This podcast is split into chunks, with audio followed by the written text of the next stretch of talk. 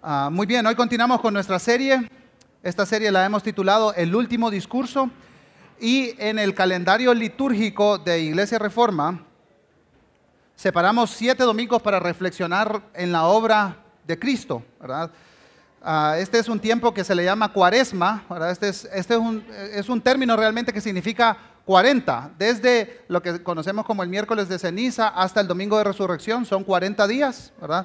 Ah, no es un término de la Iglesia Católica Romana, es un término, una celebración de, la Iglesia Cristiana, ¿verdad? Entonces ah, hemos aprovechado este tiempo también, ah, estos últimos años, para recordarnos el significado de la vida, muerte y resurrección de nuestro Señor Jesucristo. y hemos escogido algunos pasajes de el Evangelio de Juan, desde el capítulo 13 hasta el 17. Y hoy nos corresponde, hoy el próximo domingo, con el favor de Dios, nos, corresponde estudiar el capítulo 17. Así que les pido que me acompañen ahí en sus Biblias. Juan 17, vamos a leer los versículos 1 al 5. Dice la palabra de Dios, estas cosas habló Jesús y alzando los ojos al cielo dijo, Padre, la hora ha llegado. Glorifica a tu Hijo para que el Hijo te glorifique a ti por cuanto le diste esa autoridad sobre todo ser humano para que Él dé vida eterna a todos los que le has dado. Y esta es la vida eterna, que te conozcan a ti, el único Dios verdadero, y a Jesucristo, a quien has enviado. Yo te glorifiqué en la tierra, habiendo terminado la obra que me diste que hiciera. Y ahora glorifícame tú, Padre, junto a ti, con la gloria que tenía contigo antes que el mundo existiera. Acompáñeme en oración. Señor, qué pasaje tan profundo el que tenemos frente a nosotros esta mañana. Una oración que tu Hijo hizo a ti en presencia de sus discípulos. Oh Señor, suple mis carencias, mis limitaciones, que son muchas, y glorifica tu nombre. Señor, gracias por tu palabra. Nos sometemos a tu palabra, Señor, y te rogamos que hables a tu pueblo en estos minutos. Que el Espíritu Santo obre en nuestros corazones mientras tu palabra es expuesta. Que tu nombre y el nombre de Cristo sean glorificados. Amén. Los versículos que acabamos de leer son parte de una oración de Jesús al Padre. Es la oración más larga que se registra de Jesús en todas las escrituras, en todos los evangelios. Por supuesto, Jesús ah, oraba y esto dan testimonio todos los evangelistas, ¿verdad? Pero Juan 17 es la oración registrada más larga que tenemos de Jesús. Jesús está a pocas horas de su muerte, a pocas horas de que toda la ira de Dios por causa del pecado caiga sobre él. Y las palabras que sus discípulos están escuchando van a tener un profundo significado para ellos y su ministerio después de que Jesucristo ascienda a la gloria. Ahora, como parte de las últimas palabras de Jesús, Juan como que corre un poco la cortina de esta comunión que tienen el Hijo con el Padre. Y nos muestra a través de esta oración qué es lo que estaba conversando. Miren conmigo cómo comienza versículo 1. Estas cosas habló Jesús y alzando los ojos, los ojos al cielo dijo. La, primera frase, estas cosas habló Jesús, por supuesto, se refiere a todo lo que Jesús viene diciendo desde el capítulo 13. Recordemos que en el capítulo 13 Jesús está cerca de celebrar la última cena o la Pascua con sus discípulos. Entonces entran en el aposento alto, ahí Jesús lava los pies de sus discípulos y les dice, así como yo los he servido a ustedes, ustedes se tienen que servir. Luego en el capítulo 14 dice, no se turbe su corazón, creen en Dios, crean también en mí. Estoy preparando lugar para ustedes. Y voy a preparar lugar para ustedes. En el capítulo 15, yo creo, ¿verdad? Esto, esto es extra bíblico. Yo creo que Jesús sale del aposento alto y va caminando hacia el huerto de Getsemaní y pasa por un lugar donde hay viñedos, ¿verdad? Y le dice a sus discípulos, yo soy la vid verdadera y mi padre es el labrador. Cualquiera que esté pegado a mí lleva mucho fruto, porque separados de mí no pueden hacer nada. Luego llega al capítulo 16, donde Jesús promete el consolador, enviar el consolador, como estudiamos el domingo pasado, Él va a convencer al mundo de pecado, de justicia y de juicio. El versículo 33 del 16 cierra con un grito de victoria. yo he vencido al mundo. Y así entonces comienza Juan 17. Todas estas cosas habló Jesús, dijo Juan, pero ahora la dinámica cambia. Miren conmigo la siguiente frase, alzando los ojos al cielo, dijo. Aquí Juan está haciendo una diferenciación. Todos capítulos 13 al 16, Jesús está hablando con sus discípulos, ahora Jesús va a hablar con el Padre. Y Juan dice, presten atención, estas son palabras que Jesús va a orar al Padre. Pero por supuesto, los discípulos están ahí, los discípulos son su audiencia. Jesús muy intencionalmente lo hace. Y esto ya había sucedido en el Evangelio de Juan. ¿Recuerdan en Juan capítulo 11, cuando Jesús está enfrente de la tumba de Lázaro? Dice Juan que Jesús levantó los ojos al cielo y dijo, yo sé que tú me oyes, pero estas cosas las estoy diciendo en voz alta para que los demás me escuchen. Y es exactamente lo mismo que está sucediendo aquí. Jesús ahora se dirige al Padre en oración. Algunos le llaman a esta una oración didáctica, una oración didáctica. Jesús está orando a su Padre, a Dios como audiencia primaria, pero está abiertamente con la intención de que sus preocupados discípulos escuchen todo lo que Él está diciéndole al Padre. Y la primera frase de esta oración es, Padre, la hora ha llegado. Padre, la hora ha llegado. Y esta es una frase que se repite constantemente a lo largo del Evangelio. Es más, los lectores del Evangelio de Juan tienen sus Biblias en la mano y desde el principio comienzan a escuchar esto.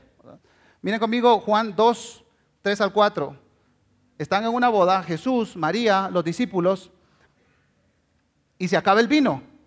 Y cuando se acabó el vino, la madre de Jesús le dijo, no tienen vino. Versículo 4. Y Jesús le dijo, mujer, que nos interesa esto a ti y a mí. Todavía no ha llegado mi hora. Todavía no ha llegado mi hora. Desde el principio, Juan comienza a dar estas señales, la hora, la hora, la hora. Luego aparece capítulo 7, versículo 30. En el capítulo 5, Jesús sana a un paralítico y le dice, tus pecados te son perdonados. Y después levanta, toma tu lecho y anda. Después de ese evento, comenzó un murmullo ahí entre la gente. los líderes religiosos van a agarrar a este hombre, porque este hombre está sanando en día de reposo. Y ese murmullo se extiende, llega hasta el capítulo 7. Y miren lo que dice el versículo 30. Jesús estaba enseñando en el templo y se procuraban pues prender a Jesús, pero nadie le echó mano porque todavía no había llegado su hora. La misma idea. Siguiente capítulo, 8, versículo 20. Estas palabras pronunció en en el lugar del tesoro cuando enseñaba en el templo y nadie lo prendió porque todavía no había llegado su hora. Ahora, llegando al capítulo 12, el escenario cambia completamente. Se acerca la Pascua. El capítulo 12 inicia con estas palabras, seis días antes de la Pascua. Así comienza el capítulo 12. Y miren lo que dice versículos 23 y 24. Ha llegado la hora para que el Hijo del Hombre sea glorificado. En verdad les digo que si el grano de trigo no cae en tierra y muere, se queda solo, pero si muere, produce mucho fruto. Así que con esta idea de la hora, Jesús se está refiriendo al momento de entregar su vida. Y usa esta ilustración que cualquier judío en los tiempos de Jesús iba a entender. Una semilla que es sembrada en el piso tiene que morir para que algo pueda nacer. El capítulo 13, versículo 1 dice, antes de la fiesta de la Pascua, sabiendo Jesús que su hora había llegado para pasar de este mundo al Padre, habiendo amado a los suyos que estaban en el mundo, los amó hasta el fin. Así que Juan, a lo largo del Evangelio, está preparando a su audiencia para Juan 17. Juan 17.1, Jesús dice, la hora ha llegado. Y esta es una conversación con el Padre. En otras palabras, Padre, el plan que hicimos antes de que el mundo existiera está en marcha. Génesis 3.15 está en marcha. La hora ha llegado. Ahora Jesús estaba sumamente consciente de esto. No sé si te ha pasado, pero a veces yo me comprometo a cosas de las cuales no tengo ni idea en qué me estoy metiendo. ¿Sí les ha pasado? ¿O no? Sí, sí o no. Sí. Esta semana subí a Catenango, aunque ustedes no lo crean. tengo todo contracturado el cuerpo, me duelen hasta los pensamientos, ¿verdad? Un amigo en, en enero, finales de enero, me textió y me dijo, oye, ¿te unes? ¿Te unes a qué? Le digo yo, a escalar a Catenango. Dije, está bien, dije yo. Yo me imaginaba senderos a luz, una cosa así. ¿verdad? Está bien, démosle, démosle.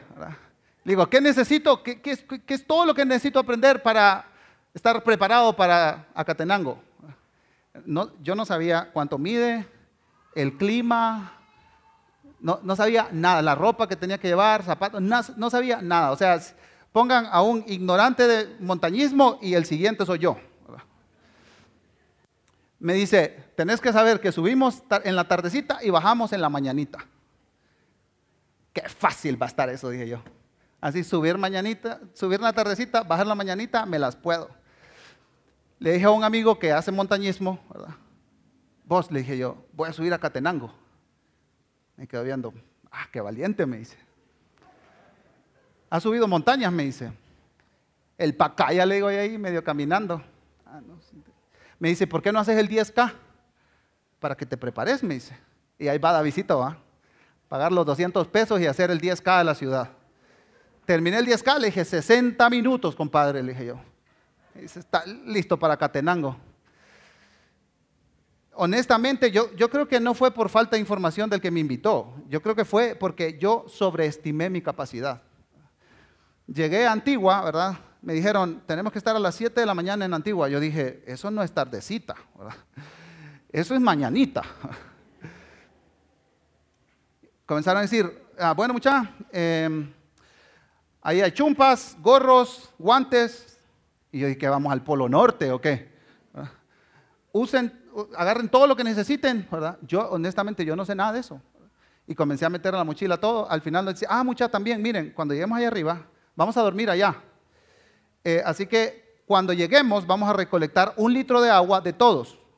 Nosotros les recomendamos cinco litros de agua que lleven. Y yo, Señor, eso es lo que pesa mi hija y meto los 5 litros de agua en la mochila. ¿verdad? Ah, dice, otra cosa más, el horario. ¿verdad? Comenzamos a subir entre 10 y 11 de la mañana, allá llegamos tipo 4. Y yo, Señor, ¿a dónde vamos? Al puerto San José voy a ir caminando ya. Ay, qué terrible esto. Pero dice, vamos a descansar unos 30 minutos, vamos a bajar y vamos a subir fuego. Unas dos horas de caminata. Luego esperamos el atardecer, bajamos fuego y subimos al campamento, dormimos a las 4 de la mañana, hacemos cumbre, vemos el amanecer, al mediodía ya estamos en la soledad. Señor bendito, dije yo, ¿en qué me he metido? No, no les puedo decir cuántas veces yo estaba, estaba tomando agua en exceso, ¿verdad? Allá me moría de sed arriba, pero ya no quería cargar nada en mi espalda. Con un sentido de completa ignorancia me metí a eso. Yo, yo me sentía listo, me sentía preparado, pero honestamente era un completo ignorante y estaba sobreestimando mi capacidad. Nada de eso pasó con el Señor Jesucristo. Nada. Una de las cosas que me impacta a mí de Cristo, de su vida en la tierra, es que desde muy pequeño él estaba consciente, 100% consciente de a qué había venido en la tierra. ¿Recuerdan? En Lucas capítulo 2 se narra la historia de que José y María, Jesús, van a Jerusalén, todos los años iban a Jerusalén, llegan a Jerusalén, se van con el grupo, José piensa que María tiene al niño y María piensa que José tiene a Jesús y el asunto es que se pierde. Tres días lo pasaron buscando. Regresan a Jerusalén, van al templo y Jesús está platicando con los meros meros. ¿Por qué me buscaban? Dice Jesús. ¿Acaso no sabían que me era necesario estar en la casa de mi Padre? A mí me impresiona la conciencia que Jesús tenía de su misión, del propósito por el cual estaba en la tierra. Ni un segundo de la vida de Jesús fue sin propósito. Ni un paso dado en falso siempre la meta, caminando. Para esto vine, para esto vine, para esto vine. Cuando Jesús salió con sus discípulos caminando, dice Juan, le era necesario pasar por Samaria. Sus discípulos se van a comprar comida. Él se encuentra con una mujer de mala reputación a mediodía en el pozo. Comienza a conversar con ella. Los discípulos llegan con comida. Jesús come, Jesús come, Jesús come. Miren las palabras de Jesús. Yo tengo para comer una comida que ustedes no saben. Mi comida es hacer la voluntad del que me envió y llevar a cabo su obra.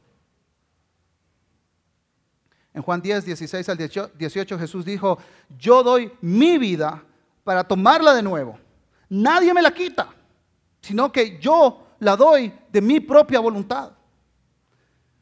Una profunda conciencia del propósito por el cual estaba en la tierra. Cristo, Cristo no iba sobreestimando su capacidad al Calvario. Cristo no iba desestimando el plan de Dios. Y Jesús estaba con sus discípulos a una hora, unas horas antes de ser crucificado. Levanta sus ojos al cielo y dijo, Padre, la hora ha llegado. ¿Recuerdan Génesis 3.15? La serpiente estaba a unos, a unos momentos de morder el talón de la simiente de la mujer, pero la simiente de la mujer iba a aplastar la cabeza de la serpiente. Y Jesús dice, esta es la hora, este es el momento. Señor, aquí estoy la hora había llegado. Y Jesús estaba completamente consciente de lo que iba a suceder. Entendiendo esto, Jesús hace una petición al Padre. Glorifica a tu Hijo para que tu Hijo te glorifique a ti. Si, si yo vengo y me paro aquí enfrente de ustedes y les digo, mucha, denme gloria, apláudanme por favor, ¿qué van a pensar ustedes? Este cuate tiene un problema de autoestima grueso. ¿Cómo se para ahí que el pedir aplausos. ¿Qué es esta petición? Dios, glorifícame, exáltame. Yo te voy a glorificar a ti, te voy a exaltar a ti. A primera vista puede ser una petición bastante extraña, pero tiene todo el sentido de estar aquí. La gloria de Dios, Padre, de Cristo, el Hijo, la gloria de la Trinidad convergen en este momento y esta es la petición que Cristo le hace al Padre. Y esta idea de gloria es la idea central a lo largo del capítulo 17. Se repite ocho veces y solo en los primeros cinco versículos la tenemos cinco veces. Ahora, no debemos dejar que este concepto nos abrume o nos deje perplejos, así como gloria, exactamente qué es gloria, ¿verdad? Ni tampoco pasarlo como algo trivial, ¿verdad? Sí, cantamos glorioso día, sí, qué bonito, ¿verdad? Realmente la gloria es uno de los ejes transversales que atraviesan la escritura. Algunos le llaman a la Biblia la historia de la gloria de Dios. Me, encanta pensar en esto. Cómo Dios va relatando su historia para su gloria. Una definición de diccionario dice que gloria es abundancia, riqueza, tesoro y por lo tanto honor, dignidad, esplendor, brillo, majestad de Jehová. Y un comentarista escribe lo siguiente, la palabra gloria en la Biblia se refiere a la valía, a la belleza, a los valores esenciales de las personas, las cosas creadas y por supuesto al Creador mismo. En otras palabras, todos tenemos gloria. Todo lo creado tiene algo de gloria, del Creador. La palabra hebrea que se traduce como gloria significa peso, sustancia y también resplandor o belleza radiante. Algunas versiones lo traducen como, Señor, hazme famoso y yo te voy a hacer famoso a ti. Ahora, cuando esta es una petición en la Trinidad, hermanos, no hay nada de fanfarronería. No hay ningún problema de identidad. Al contrario, completamente al contrario. Si Dios no pide gloria para sí mismo, está siendo el ser más egoísta del universo. Porque Él es el ser más hermoso del universo. Entonces, Él da su gloria en la persona de Cristo, redime al mundo y dice, ahora todos vean mi gloria, vean lo bello que soy, vean mi fama, Así que el, concepto de gloria va mucho más allá que estos versículos, mucho más allá que el capítulo 17, que Juan, el Evangelio de Juan, es un concepto que cubre todas las escrituras. Ustedes van a ver algunos pasajes ahí en la pantalla, no lo vamos a leer por causa del tiempo, pero esta es solo una pequeña muestra de que Dios, desde el principio del tiempo, Él está en una búsqueda implacable de su gloria. Porque la búsqueda de la gloria de Dios es lo mejor que le puede pasar a ser humano. ¿Recuerdan Éxodo capítulo 9? Muchas veces en la escuela dominical nosotros aprendemos historias desconectadas, ¿verdad? No sé si ustedes han jugado este, como esa de crear una historia, ¿verdad? Entonces te dan un papelito con una frase y tú lees la frase y comienzas a inventar tu parte de la historia, ¿verdad? Y luego viene otro con otro papelito que no tiene nada que ver y con ese papelito tiene que inventar con esa frase otra historia, ¿verdad? Y, es, es una historia que realmente no tiene ni pies ni cabeza. Cada quien pone su parte y muchas veces así nosotros llegamos a la Biblia, ¿verdad? Y Éxodo, el, el pueblo de Dios siendo liberado de Egipto, no está desconectado de la historia de la gloria de Dios. Dios le dice a Moisés, ve, a Moisés, háblele a Faraón. Y miren conmigo, versículo 15. Si yo hubiera extendido mi mano y te hubiera herido a ti y a tu pueblo con pestilencia, ya habría sido cortado de la tierra. yo, yo no te quiero exterminar. Versículo 16. Pero en verdad, por esta razón te he permitido permanecer, para mostrarte mi poder y para proclamar mi nombre por toda la tierra la liberación del pueblo de Egipto, todas las plagas que sucedieron, enaltecieron la gloria de Dios, la fama de Dios. Cada dios falso de Egipto fue destruido por el Dios verdadero. La gloria, la belleza, la fama de Dios brilló en todo su esplendor. Unos años después, Salomón construye el templo, este templo majestuoso, impresionante, y, este templo dio mucha jactancia al pueblo judío, pero en la oración de dedicación, me encanta un paréntesis que hay en el versículo 42. Salomón está orando diciendo, Señor, responde las oraciones que todos hagan hacia este templo. Responde las oraciones. Las personas te están buscando, pero no solo los judíos, dice, los extranjeros también que no son de tu pueblo Israel, cuando vengan de una tierra lejana a causa de tu nombre, y aquí está el paréntesis, porque oirán tu gran nombre, tu mano poderosa y tu brazo extendido cuando vengan a orar esta casa. Y dice Salomón, respóndeles a ellos también. Porque ellos van a conocer tu fama y tu gloria en otras naciones que no son Israel. El, el propósito del templo no era una adoración etnocéntrica, era una adoración global. La adoración que sucedía en el templo glorificó el nombre de Dios. Pero, ¿qué pasa con el pueblo? Nosotros conocemos la historia, ¿verdad? El pueblo comienza a tener ídolos, imágenes, caer en la idolatría. Miren conmigo primero, primero de Reyes 11. Porque cuando Salomón ya era viejo, sus mujeres desviaron su corazón tras otros dioses, y su corazón no estuvo dedicado por completo al Señor su Dios, como había estado el corazón de David su padre. Salomón siguió a Astoret, a Milcom, Salomón hizo lo malo delante del Señor. Versículo 7. Salomón edificó un lugar alto a Quemos y a Moloch. Versículo 8. Así hizo también para todas sus mujeres extranjeras, las cuales quemaban incienso y ofrecían sacrificios a sus dioses. Hermanos, hermanas, ¿saben cuál es el problema de la idolatría? Es que cuando, cuando el ser humano pone algo o alguien en el lugar de Dios, un deseo, un hobby, lo que sea. Lo que está diciendo es, Dios no vale la pena. Dios no es suficientemente bello para tener toda mi atención. Cuando yo busco mi propio honor, cuando yo busco mi propio placer, eso es lo que estoy haciendo. Restando la gloria de Dios. Y ese es el problema de la idolatría profana. Hace común el nombre del Señor.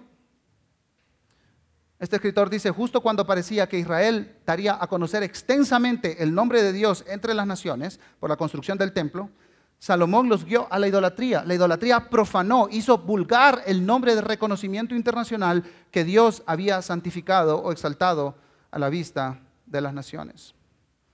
Y el Antiguo Testamento, hermanos, es un vivo testimonio de Dios persiguiendo su gloria, constantemente, constantemente. Miren Isaías 42, 8. Yo, el Señor, ese es mi nombre, mi gloria no daré otro, ni mi alabanza a imágenes talladas. Salmo 96, 7 y 8. Den al Señor, oh familias de los pueblos, den al Señor gloria y poder. Den al Señor la gloria de vida a su nombre. Traigan ofrendas, entren a sus atrios. El pueblo va al exilio por la idolatría. Pero Dios no deja de perseguir ese propósito. A Daniel lo usa en Babilonia, librándolo sus amigos del fuego, a él del foso de los leones. ¿Y cuál es, cuál es el testimonio que recibimos de ellos? Wow, este Daniel es pilas, mira cómo se porta bien y ora tres veces al día. No, dice, dice Darío, el Dios de Daniel es el Dios verdadero. No hay ningún Dios como él. Pasa al exilio y miren lo que dice Habacuc 2:14, pues la tierra será llena del conocimiento de la gloria del Señor como las aguas cubren el mar. Y el último libro, Malaquías, al final del Antiguo Testamento, dice, desde la salida del sol hasta su puesta, mi nombre será grande entre las naciones. Y en todo lugar se ofrecerá incienso a mi nombre, ofrenda pura de cereal, porque grande será mi nombre entre las naciones, dice el Señor de los ejércitos. Todo el Antiguo Testamento Dios persigue su gloria, la gloria para su nombre. Y entonces regresamos al Evangelio de Juan. Mire conmigo el versículo 4, Juan 17, 4 yo te glorifiqué en la tierra, habiendo terminado la obra que me diste que hiciera. Jesús resumió su ministerio. Estos años que había estado con los discípulos, sanando gente, liberando demonios, resucitando muertos, resume su ministerio en los términos de dar gloria global a su Padre. Yo te he glorificado en la tierra. Entonces nos preguntamos, ¿cuál es la obra que Dios Padre pidió a Jesucristo que hiciera? Miren conmigo los versículos 2 y 3. Juan 17, 2 y 3 dice la palabra de Dios, por cuanto le diste autoridad sobre todo ser humano, para que Él dé vida eterna a todos los que le has dado. Y esta es la vida eterna, que te conozcan a ti, el único Dios verdadero, y a Jesucristo, a quien has enviado. La obra que el Padre pidió al Hijo fue su sacrificio para dar vida eterna a los que creen por la fe en Él. Ahora, vida eterna es un concepto que Juan también ha venido hilvanando desde el inicio. ¿Recuerdan la conversación Juan capítulo 3 con Nicodemo? Nicodemo le dice, ¿cómo puedo heredar el reino de los cielos? ¿Y qué le dijo, le dijo Jesús? Te es necesario nacer de nuevo. Y, Nicodemo dice, a ver, a ver, a ver, explícame, ¿cómo es eso? ¿Tengo que entrar otra vez al vientre de mi madre y nacer otra vez? No, dice. Y Jesús está explicándole a Nicodemo de qué se trata. Y entonces llegamos a los famosos versículos 15 y 16. Porque de tal manera amó Dios al mundo que ha dado su Hijo unigénito para que todo aquel que en él crea no se pierda, mas tenga vida eterna. El que cree recibe la vida eterna. Y esta es la obra que Cristo vino hacer. Que Cristo vino a completar. Todo aquel que cree en la vida, obra, muerte, resurrección de Jesucristo, tiene la vida eterna. Ahora, esta idea se une con el concepto de conocer a Dios, porque en el versículo 3 dice Juan, y esta es la vida, que te conozcan a quién. A ti, el único Dios verdadero, y a Jesucristo a quien has enviado. Entonces, la vida eterna, hermanos, hermanas, no es en el cielo, allá, cuando estemos perfectamente con el Padre. La, vida eterna no comienza en tu muerte, ni, ni cuando Cristo venga. La vida eterna ya comenzó, porque la vida eterna es conocer al Padre. Y nosotros estamos conociendo al Padre ahora, aquí, porque hemos creído en el verdadero Hijo de Dios y en el Padre. Entonces la vida eterna es ahora, es tener una relación cercana con Cristo, de dependencia, de intimidad, y todo esto es a través del sacrificio de Cristo. Hermano, hermana, tu vida eterna ya comenzó. No, esperes más. Muchas veces nosotros esperamos el gran evento, el gran concierto. O, ah, si solo tuviera una esposa, si solo tuviera ese vehículo, si solo tuviera esa casa, si solo tuviera ese trabajo. Hermanos, eso es estar con los ojos aquí, en la tierra. nuestra vida eterna ya comenzó. De esta manera entonces Dios revela su gloria a todas las personas a fin de recibir gloria de toda la creación. Nuestra vida eterna es una fuente infinita de gloria a Dios. Mira lo que dice el versículo 5. Y ahora glorifícame tú, Padre, junto a ti, con la gloria que tenía contigo antes de que el mundo existiera. Por años yo escuché, Jesús murió porque te ama y porque tiene un plan maravilloso para tu vida. Ahora, ¿estoy de acuerdo con eso? Sí estoy de acuerdo, pero eso no es todo el mensaje. La primera razón por la que Jesús murió fue para glorificar al Padre. Claro, Jesús me ama, por supuesto. Jesús tiene un propósito maravilloso para mi vida, por supuesto. Eso incluye penurias también, y pruebas, y disciplina. Pero en primer lugar, Jesús murió para darle la gloria a, Dios Padre. Entonces, en, estos versículos nosotros tenemos esta ah, gloria compartida, ¿verdad? Dios Padre, Dios Hijo, Dios Espíritu Santo. Al final del capítulo 16, Jesús le dice a sus discípulos, el Espíritu, el Consolador, vendrá a ustedes y Él me glorificará a mí porque tomará de lo mío y se, se los entregará a ustedes. Traerá mi mensaje. El Trino Dios comparte gloria, belleza, fama y Cristo a través de su sacrificio mostró a la humanidad la gloria del Padre. El Padre, a través del triunfo del Hijo sobre la muerte, muestra al universo la gloria de Cristo. Y entonces en la cruz converge la gloria de la Trinidad. Ahora, hermanos, ¿para dónde vamos? ¿Hacia dónde nos dirigimos? ¿Dónde termina esta historia? Viene conmigo a Apocalipsis capítulo 4, versículos 11. Digno eres, Señor, y Dios nuestro, de recibir la gloria y el honor y el poder, porque tú creaste todas las cosas y por tu voluntad existen y fueron creadas. Un grupo de ángeles, seres celestiales, está cantando, dando gloria al Señor. Pero no solamente eso, miren el penúltimo capítulo de la Biblia, Apocalipsis 21, 24 y 26. Las naciones andarán a la luz, a su luz, y los reyes de la tierra traerán qué cosa? Su gloria y traerán a ella la gloria y el honor de las naciones. En otras palabras, hermanos, la presencia de Dios por la eternidad será llena de la gloria de Dios. Y dice que todos los reyes, todas las culturas de la tierra llevarán ante Él su gloria. No sé, no sé tú cómo te imaginas esta imagen, ¿verdad? Porque es un poco abstracto el asunto, ¿no? Como, como las naciones y los reyes de las naciones van a llevar la gloria. Pues yo creo que hay muchas formas en que Dios nos da de su gloria.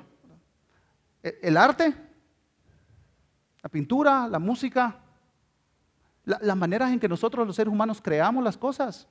Yo, simplemente me estoy imaginando, Señor, aquí está mi canto, aquí está mi canto para ti, tú eres hermoso, Señor. Otras culturas, Señor, aquí, están mis pinturas, son para ti, las hice pensando en ti, porque tú eres bello, porque tu fama es sobre todos los pueblos. Vamos a llevar todo lo glorioso de la humanidad a los pies de Cristo y Él se va a gozar en nuestra adoración y exaltación. La historia de la humanidad, la historia de la tierra, es la historia de la gloria de Dios. El pecado corrompe la gloria de Dios. El orgullo humano corrompe la gloria de Dios. La idolatría corrompe la gloria de Dios. Porque no permite que nosotros veamos a Dios como Él es y lo adoremos porque Él es digno. Y nos preguntamos entonces, bueno, ¿y esto qué tiene que ver conmigo? Miren conmigo 1 Corintios 10, 31. Entonces, ya sea que coman, que beban o que hagan cualquier otra cosa, háganlo todo para la gloria de Dios. A ver, Pablo, ¿cómo así? Explícame un poco. ¿Me puedo tomar esta botella de agua para la gloria de Dios? ¿Puedo salir de la bodega, ir a comer con mi familia para la gloria de Dios? ¿Cómo funciona esto? No me imagino tomándome un jugo de naranja pensando, Señor, estoy tomándome este jugo de naranja para la gloria de Dios. ¿Cómo funciona eso? Bueno, si Dios es mejor que todo lo creado. Comer para la gloria de Dios significa, Señor, la comida no me va a controlar, porque tú eres, tú eres, tú eres bello. Señor, mi trabajo no me va a controlar, porque tú eres bello, Señor. Mis estudios, mi ilusión para casarme y formar un hogar, no me va a controlar, porque tú eres bello. Mi honor personal no me va a controlar, porque tú eres bello, Señor. Las series de Netflix no me van a controlar, Señor, porque tú eres bello. Y yo con mi vida te estoy exaltando a ti. Quiero que todos a mi alrededor vean que tú eres hermoso y que vale la pena adorarte, Señor. Y que tú controlas mi vida, mis deseos, mis pensamientos. Señor, quiero que todos los que están alrededor vean que nada me controla, porque tú eres mejor que todo lo que existe. 1 Corintios 6:20, porque han sido comprados por un precio. Por tanto, glorifiquen a Dios en su cuerpo y en su espíritu, los cuales son de Dios. Cualquier cosa que hagas con tu cuerpo, con tu vida, con tu dinero, con tu tiempo, con tus ojos, con tus manos, a donde vayas, lo que hables, lo que comas, puede ser para decirle al mundo entero lo grande, lo bello y lo valioso que es Dios en tu vida. Lo contrario, el dejarte dominar por estas cosas, es decirle al mundo, este Dios al que yo digo creer, no vale la pena. Eso es restar gloria a Dios. Mientras experimentas una enfermedad o vives sufrimiento, puedes decir a todos, Dios es bello, Dios es grande y Dios me sostiene. Y yo no voy a dejar de confiar en Él. Pero la otra cosa también es que tenemos que entender que vivimos en misión. Tú y yo, hermano, hermana, podemos vivir con el mismo propósito y significado con el que vivió Cristo aquí en la tierra. Y esas son palabras mayores. Jesús le dijo, Padre, he acabado la obra, te he glorificado en la tierra. Te, pregunto, Si tú, si tu vida terminara en este momento, ¿tú podrías usar las mismas palabras para encontrarte con Dios? Las mismas palabras que usó Cristo. Cristo tenía 33 años. Y él dice, Padre, he hecho todo lo que me mandaste hacer. Ahora voy a la cruz. Podrías decir, Dios, yo te he glorificado en la tierra. He acabado lo que me encomendaste hacer. Para mí este es un pensamiento sumamente desafiante, hermanos. Porque yo puedo vivir con el mismo propósito y significado con el que vivió Cristo aquí en la tierra para la gloria de Dios. Estamos en misión. Tú y yo estamos en misión. Nuestra vida no es para nada trivial, es trascendental. Y hermanos, una cosa más, la, misión en la que estamos no se basa en las necesidades. Ustedes saben aquí en Iglesia Reforma servimos, a los vulnerables, ¿verdad? Hay, una asociación entera que trabaja para el bien del huérfano, de la viuda, de las mujeres en riesgo, víctimas de violencia. Ahora, ay, sí, pobrecita esa gente, viera. mucha necesidad en este mundo. Hermanos, no hacemos esto por necesidad. Hacemos esto porque estas personas necesitan conocer que Dios es bello y que Dios se preocupa por ellos y que imparte justicia a través de su iglesia con ellos. ¿Por qué enviamos mensualmente una ofrenda a Albania? Misioneros que están en un pueblo lleno de musulmanes sin ningún creyente predicando el evangelio. ¿Por qué, hermano? Ay, viera qué necesidad hay allá. No, hermanos, no vamos allá por necesidad. Vamos allá porque la gente no conoce a Dios. No conoce a nuestro Dios, que es bello.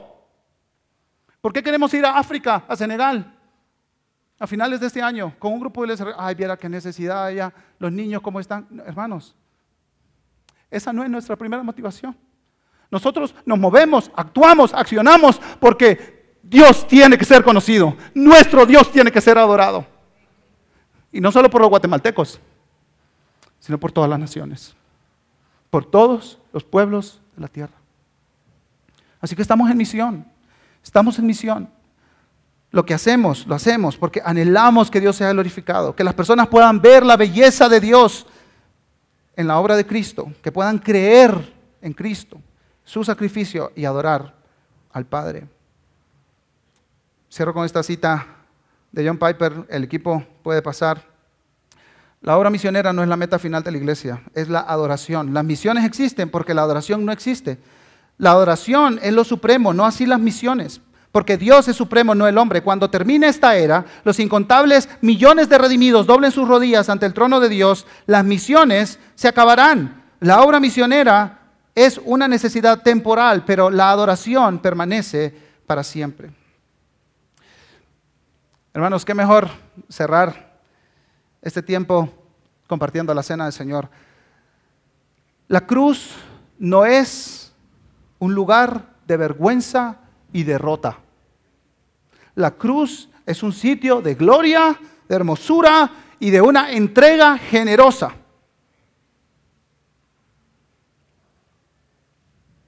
Por eso compartimos la cena, hermanos, y por eso recordamos que Cristo murió en la cruz por nuestros pecados. Toma un minuto para reflexionar cómo estás viviendo tu vida. ¿Estás viviendo con el propósito de glorificar a Dios? ¿De, hacer a Dios bello para los que te rodean? De, de conocerlo más, porque esta es la vida eterna, que te conozcan a ti.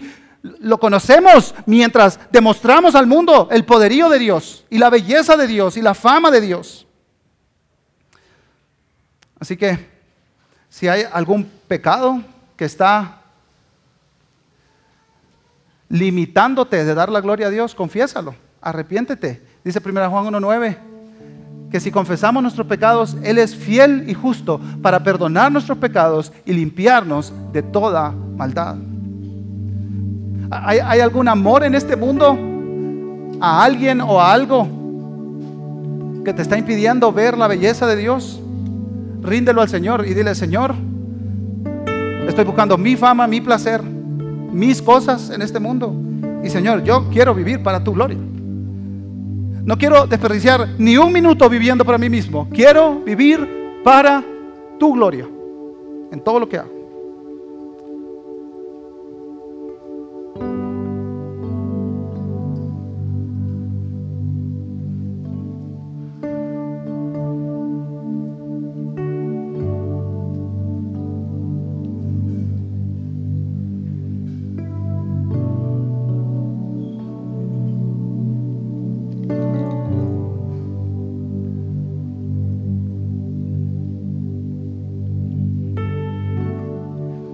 Pido que me acompañen a estar de pie, por favor, para compartir los elementos.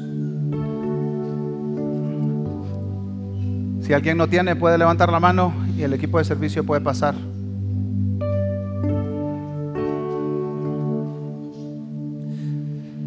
Siempre decimos que esta es una cena familiar y no es solo para miembros de Iglesia Reforma, pero sí para todos aquellos que han puesto su confianza en el Señor Jesucristo. Nosotros confiamos en la muerte, en la sepultura y la resurrección de Cristo. Y que Él venció la muerte, que Él triunfó. 1 Corintios 11:23, Pablo enseñando a la iglesia dijo, porque yo recibí del Señor lo mismo que les he enseñado. Que el Señor Jesús la noche en que fue entregado tomó pan y después de dar gracias lo partió y dijo, esto es mi cuerpo, que es para ustedes. Hagan esto en memoria de mí, compartamos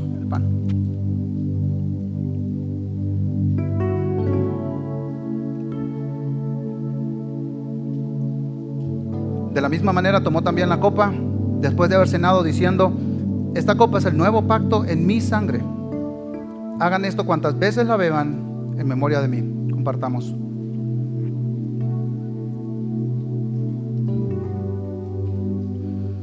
Al finalizar, Jesús le dijo a sus discípulos, todas las veces que comen este pan y beban esta copa, proclaman la muerte del Señor hasta que Él venga. Y hermanos, este tiempo de cuaresma no es un tiempo de luto, de tristeza, de derrota. No, este es un tiempo de victoria. Este es un tiempo de victoria. Celebramos la muerte y la resurrección de Cristo. Cristo triunfó sobre todos nuestros enemigos. El último enemigo, dice Pablo, la muerte. Cristo lo derrotó. Y por eso, hermano, nosotros tenemos esperanza. Así que no sé si tú, te recuerdas el día en que Cristo te salvó. o el proceso en el que Cristo te salvó. Pero cantemos de ese glorioso día cuando Cristo nos encontró y celebremos porque Cristo triunfó.